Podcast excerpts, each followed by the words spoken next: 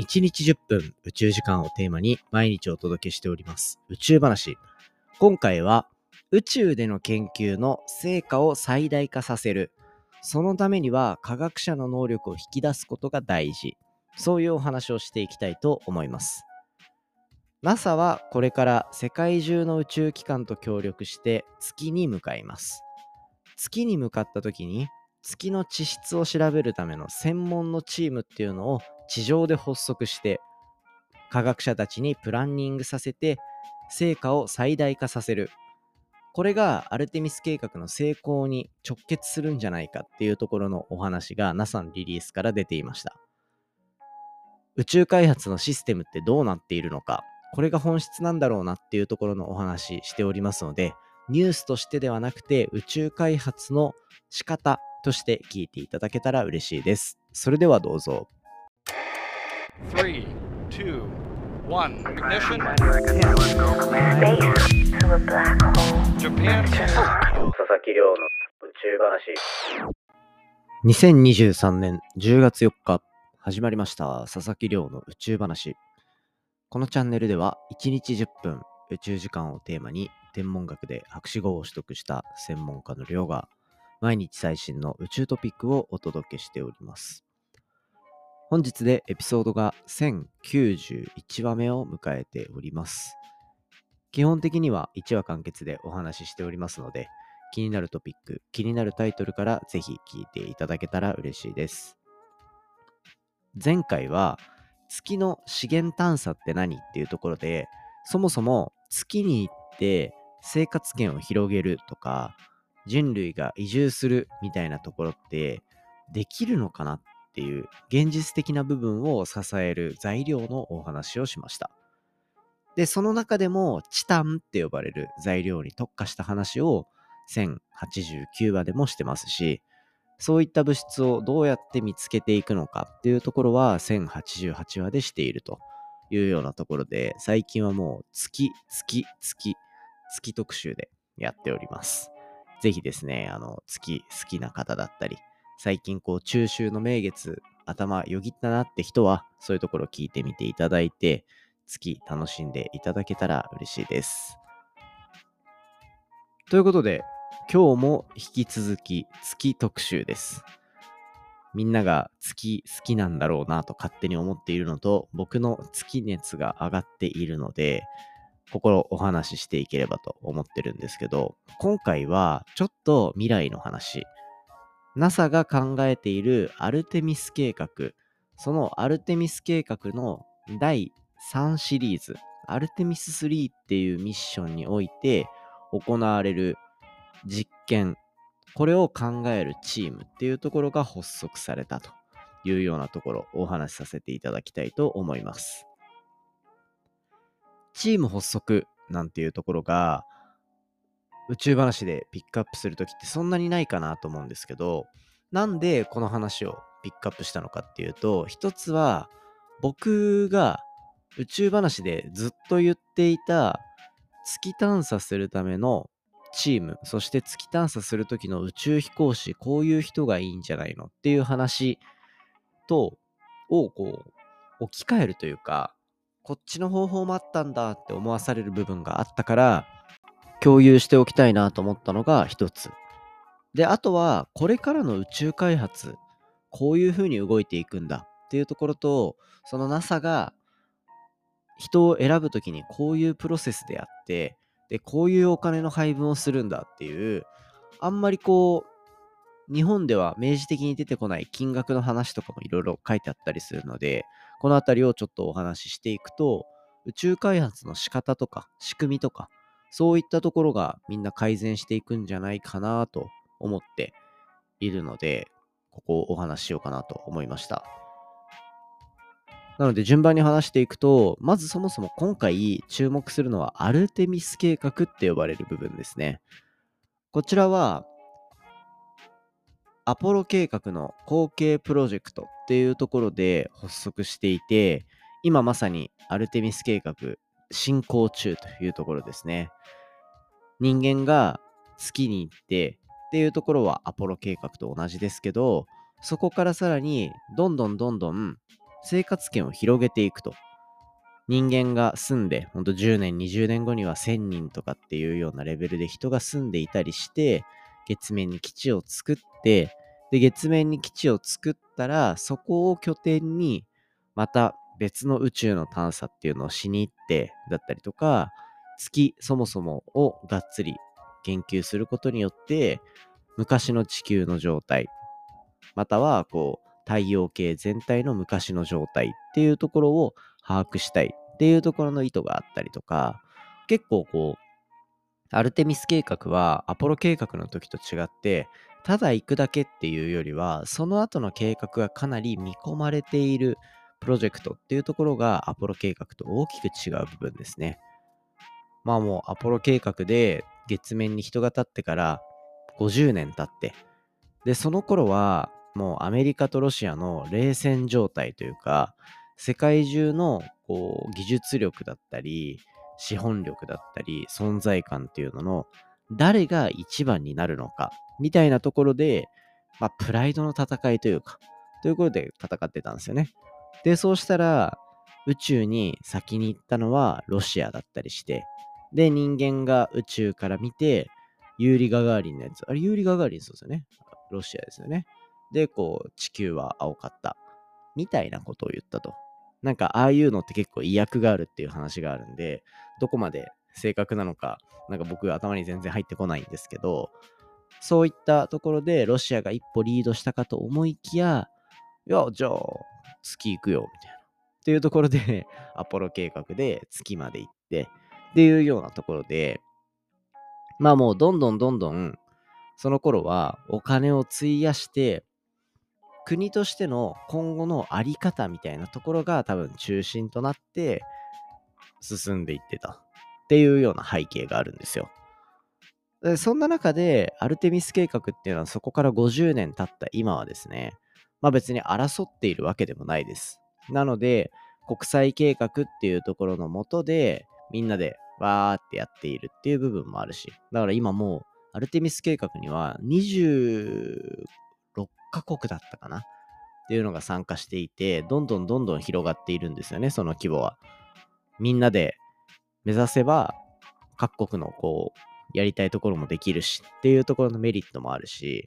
で、あとは特徴的なのは、そこに加えて民間活用っていうところが、特にアメリカを中心に進んでいるっていうところは、当時と全然違う流れだったりします。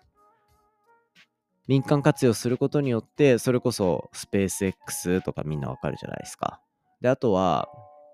そういう月に行くための、じゃあなんだ、月で使う宇宙服の開発をここに任せるとか、そもそも宇宙ステーションみたいなのの運用とかっていうところを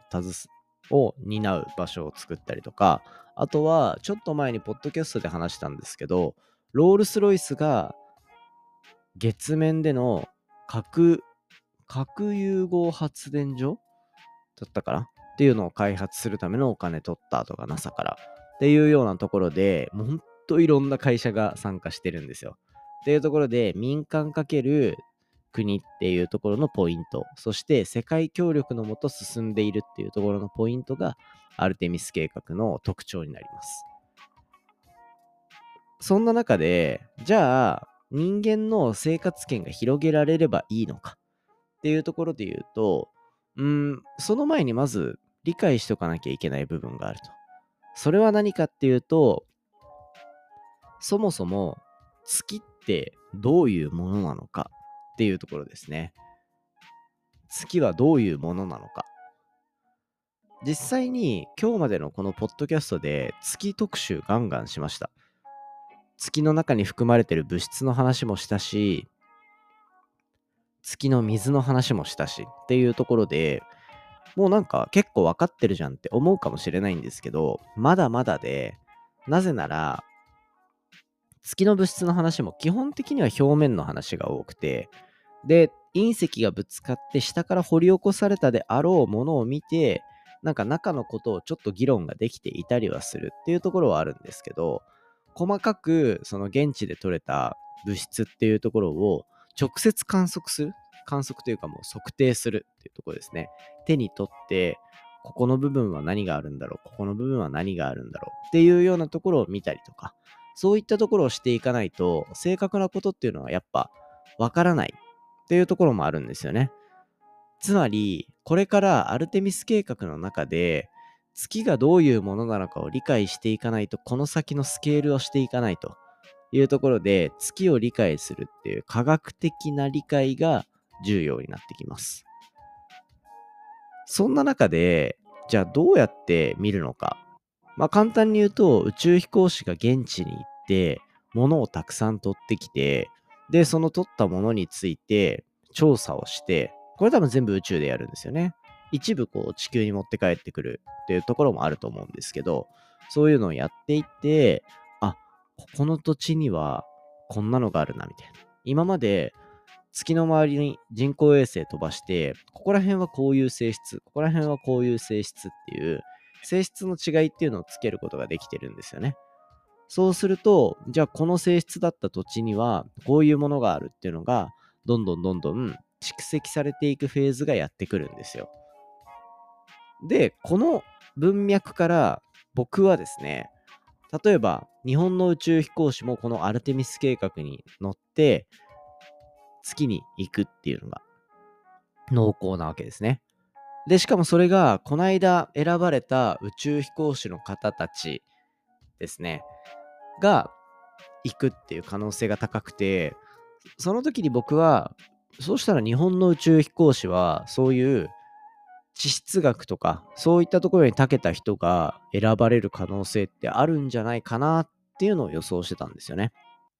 で、そうしたら、まあ、そういう分野ではなかったと。お二人とも選ばれた方っていうのは、お医者さんだったり、あとは世界銀行っていうシンクタンクで働かれていた、もう本当にいろんなところへの知見というか、こう、頭の良さみたいなところが光る方だったりするんですよね。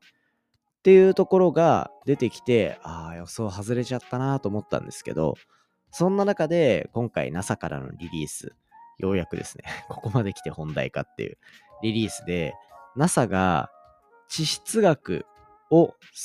のプロジェクト全てを進める科学者チームっていうのを結成したと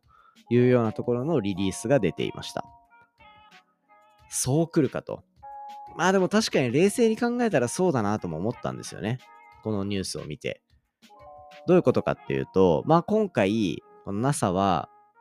月面に行くアルテミス計画の第3期、今第1期なので、第3期で人間がアルテミス計画で月面に行くで、月面に行った時に、どういうサイエンスをするかっていうところを検討するチームなんですよ。で、つまり、これ、僕、ポッドキャストとかでもよく言ってるんですけど、宇宙飛行士の人っていうのは、確かに特別な存在ではある。特別な存在に感じるかもしれないんですけど、宇宙で作業をする作業員さんなんですよね。この作業員さんたちの作業計画を立てる人が地球にいたりとか、ちゃんとチームとして持たれていれば、わざわざ現地で地質学者が好きに動くみたいなことをする必要はないんじゃないかというところで、これを見た瞬間に、あ、僕の予想って結構的外れなことを言ってたんじゃないかなと思ったんですね。で、今回 NASA が招集したのは、本当もう精鋭科学者チームっていうところで、地質学チームっていうのは、いろんな研究者の方々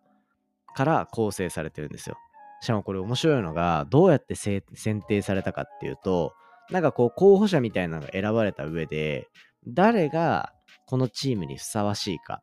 っていうようなところを見るために、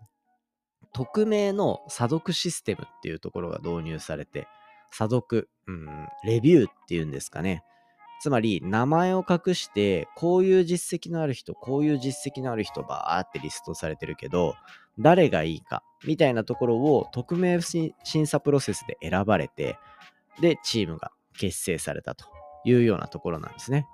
で、今回発表されてる方の名前だと、1、2、3、4、5、6、7、8、9、10、11人。11人っていうところになっていて、もちろんここからその、そもそも代表的な名前の方だけだから、そこと同じチームで動く人もいるだろうけど、とにかくこの人たちがメインで動いていきますよっていうのが決まっていったと。まあ基本的にというか、まあ NASA、NASA の人たちだったりとか、アメリカのジョンズ・ホプキンス大学っていうコロナの時によく名前見かけた大学とかありますね。そういったところとか、まあ結構いろんな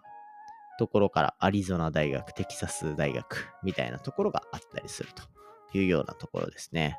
そうやって選ぶんだみたいな。なんか多分、利得とかがあるじゃないですか。あの人を選んでおくと、うちのあそこが潤ってみたいな。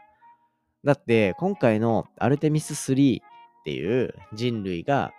再び月面に降り立つっていうところのを担うために、このチームに当てられる予算っていうのが510万ドルって言われてるんですよね。510万ドル。だからまあ大体7億円ぐらいですかね。7億円ぐらいっていうお金が使えるチームになってくると。で、アルテミス計画ってまあここから、うーん、アルテミス3ってなってくるとやっぱ10年後とかっていうようなところになってくる。実はもうちょっと巻くかもしれないけど、宇宙開発っていうのは往々にして後ろにずれ込むっていうのがあるので、なんとも言えないんですけど、まあ、おおむね10年後ぐらいにはこういうのが実施されているっていうところで、そこから考えると、うん、年間1億円だったら、日本でもそのぐらいのお金を確保している研究室もあったりするしっていうところは、あるかもしれないなっていうところぐらいの値段ですね。でもそれにしてもまあこの人たちも所属があるし、この人たちも自分たちで抱えてる研究費があるしっていうところに加えてこういったお金が振り分けられていて、実際にアルテミス3でどういうことをするかっていうのを科学的に検討するチームが発足したと。で、これによって、これって、この形ってめちゃめちゃいいなと思ってて、クリズムって呼ばれる X 線天文衛星の話した時の特集みんな聞いてましたかね？あの時も人工衛星が能力を最大限活用するためのプランを考えるサイエンスチームがいるっていう話をしました。サイエンスチームと望遠鏡っていう関係性がサイエンスチームと現地の作業員である宇宙飛行士っていう形になるというようなところで向こうで動いてもらう細かいプロジェクト、プロ、プロジェクト？えっ、ー、と、スケジュールとか、プランニングみたいなところっていうのは、地上の地質学チームが考えて、じゃあここを取るとこれがわかるから、こういう調査を現地でしてくださいっていうガーって作られるっていうような感じですね。っていうところで、なんかこう、科学的な成果を最大限発揮するために、科学者が現地に行くっていうところは必ずしもやっぱり必要ではなくて、むしろ、行動、限られた行動の中で、最大限の科学的な成果を出していくっていうところは、科学者が国家プロジェクトにのっとった時に、出せる最大のバリューというか、得意分野でもあったりするんですよね。だから、こういったところをどんどん進めていくっていうことが、まあ、システムとしても非常によく動いていくんじゃないかなというふうに個人的には思っていて、この話をさせていただきました。まあ、やっぱり僕が宇宙飛行士の職業の予想をしたのが、どれだけこう、的外れだったかっていうところを実感できてるなっていうところもそうだし、あとは、あ、これからのアルテミス計画ってこういうふうに動いていくんだで、多分こういうシステムっていうのは基本的にはこれからの宇宙開発にもどんどんどんどん使われていくものだと思ってるんですね。なので、あ、きっとこのプロジェクトの裏にはこういう科学チームがいてとか、そういったところをみんながちょっとでも頭の中で思い出せるような、そんなきっかけのエピソードになればいいかなと思って今回いろいろお話しさせていただきました。いやー、面白かったですね。まあなんか、宇宙話って基本的に毎日毎日お話ししてるんですけど、1年後とか、そういったところで聞いても、全然大丈夫なように作ってるんですよね。1年前、2年、1年後、2年後とか。だから今回の話も、まあ、もうどうせ宇宙行ったしっていう5年後とか、そういったところに聞く、聞いた時にも、あ、そういう見方があるのかってなってくれたら嬉しいし、今もその当時もきっとプロジェクトの進め方っていうのは、科学者を集めてプランニングしてとかっていう風になってるだろうなっていうところの学びが得られればいいかなと思ってお話ししているので、ぜひですね、こう、情報の鮮度とか、そういったところではなく、より本質的な部分を宇宙話では楽しんでいただけたらと思っておりますので、そういった回答とかもしていきつつ、皆さんからのリクエストもお待ちしております。今回の話も面白いなと思ったら、お手元のポッドキャストアプリでフォロー、フォローボタンの近くにある星マーク、こちらからレビューいただけたら嬉しいです。番組の感想や宇宙に関する質問については、Twitter のハッシュタグ宇宙話、または Spotify の Q&A コーナーだったり、概要欄のお便りフォームからじゃんじゃんお寄せください。今、月特集やってます。過去にも月に関するエピソードたくさん話してきてます。そのあたりを Spotify のプレイリストにまとめて概要欄に貼ってありますので、フォローしていただけると、月大好きなみんなの心の拠り所になっていくんじゃないかなと勝手に思っておりますので、ぜひそちら楽しんでください。それではまた明日お会いしましょう。さようなら。